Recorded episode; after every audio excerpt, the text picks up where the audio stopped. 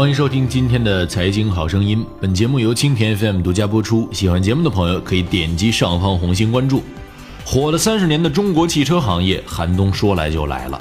下半年以来，汽车销量遭遇滑铁卢，连续三个月负增长，九月更是创下七年内最大降幅。汽车是国内第二大产业，是中国家庭中仅次房子的重要消费支柱，也是中长期经济的风向标。现在竟然卖不动了。汽车行业的萎靡让中国汽协坐不住了，向商务部告急，要求降低车辆购置税，否则将无法渡过难关。虽然官方否认，但降低车辆购置税绝非空穴来风。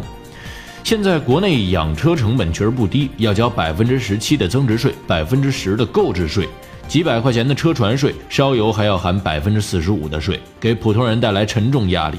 如果购置税减半，车价每十万元可以节省四千多，但能刺激汽车销售吗？结果令人怀疑。毕竟很多人缺的不是四千多，而是剩下的九万多。周五，中国汽车工业协会公布数据，九月全国汽车销量同比下降百分之十一点六，较八月份大幅加速下降。乘用车销量同比下降百分之十二，车企表现更是惨淡，在销量前十当中，只有吉利一家正比增长，其余均为同比下跌。上汽通用五菱成为下滑最快的企业，跌幅超过百分之二十四。按照现在的势头，今年将创下一个尴尬纪录：三十年来乘用车销量首次年度下滑。对汽车行业而言，一旦销量下滑，那库存就会不断增加，厂商就只能大幅降价以维持销量。然而，卖的越多，赔的也就越多，经销商慌了。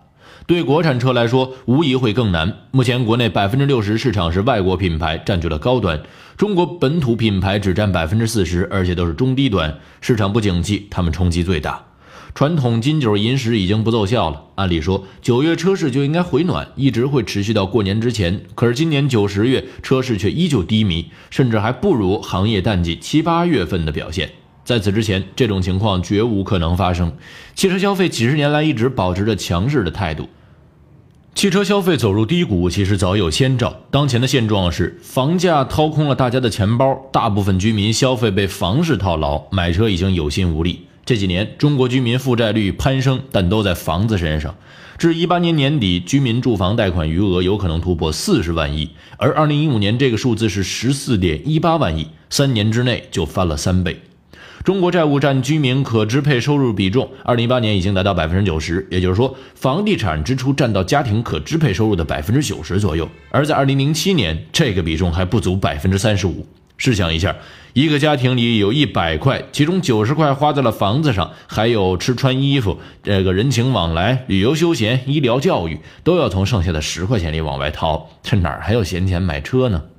我们都知道，汽车消费是典型的经济周期消费。经济繁荣，腰包鼓了，买车的人自然就多了。但是很多人收入不高，却已经用六个钱包扛起了千万房产，并要承担二十年的债务。对他们来说，买一辆三十万的车已经是奢望了。归根到底，国内汽车销量出现罕见下滑，其实是消费出了问题。今年榨菜、二锅头、拼多多异常火爆，同时这奢侈品、别墅、豪车也很热销，出现了罕见的消费分化。为什么会这样呢？理由很简单。国内贫富差距在加剧。数据显示，目前全国住户存款余额六十八万亿，如果扣去各种各样的贷款，净存款只有二十二万亿。在六十八万亿元里，大约五十万亿掌握在一千万人手里，人均五百万，大约十万亿；掌握在三亿人手里的人均是三点三万，大约八万亿；掌握在十亿人手里呢，人均八千块钱。财富越来越向少数人手中集中。一个中产家庭，一场大病就可能被打回原形。这样的中产如何成为社会结构的稳定器？最有钱的那一千万人肯定不能支撑起汽车市场，因为中低端车根本就不在他们的考虑范围之内。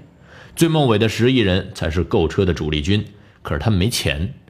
中国富人的增加可以带来奢侈品消费的扩张，但富人的消费潜力并没有想象中大，因此贫富差距过大反而不利于扩大内需。